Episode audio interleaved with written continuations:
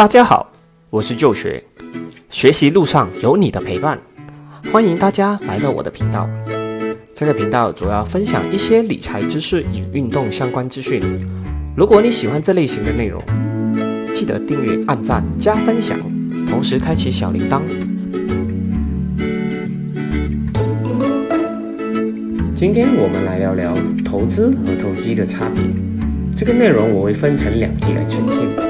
喜欢的朋友们记得看到最后。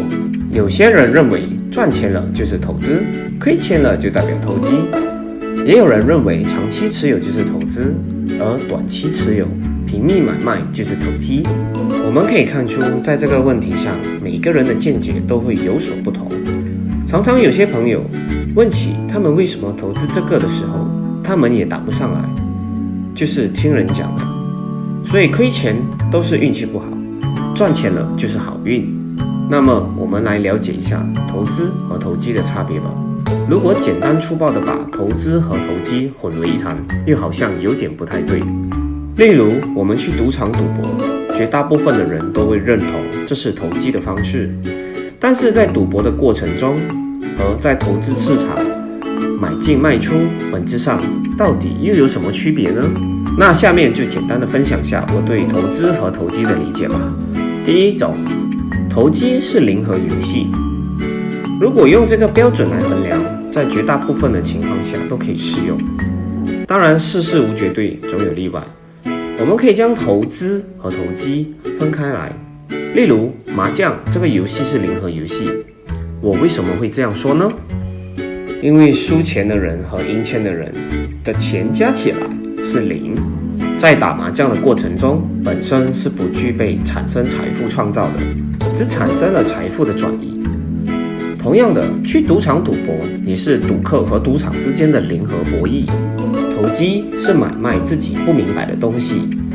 举例来说，当我们买入同样一家银行的股票，你会认为你是在投资还是在投机呢？其实这取决于你买下这家银行股票的目的是什么。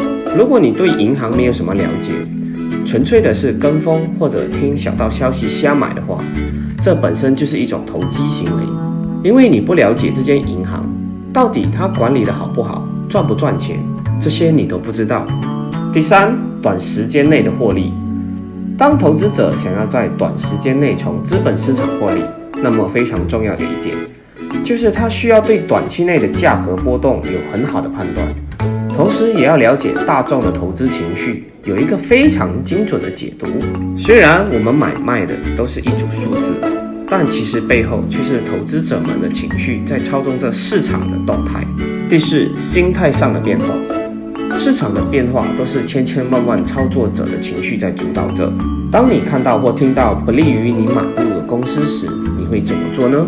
若你买入时不知道自己为什么买入这间公司的话，那很可能会被市场的情绪所影响，而仓促之间将亏损的股票卖出。所以，常常有些好公司在不利消息出现时，股价将会迅速大跌；相反的，利好消息出现时，公司股价大涨的时候，也会赶紧卖出，以尽快地获取利润。殊不知，有时候我们卖得太早了。这些其实都是很常见的投机心态，对自己投资的公司或者领域不够了解。好了，最后做一下今天内容的总结。第一，投机不一定代表着亏钱，有些投资者就是适合这种方式。第二，这里没有鼓励，也没有反对投机行为，一切都以自身情况做出方法应用，了解游戏规则才是最重要的。好了，今天的内容就到这里了。喜欢的朋友记得订阅、按赞、加分享，同时开启小铃铛。我们下集再见。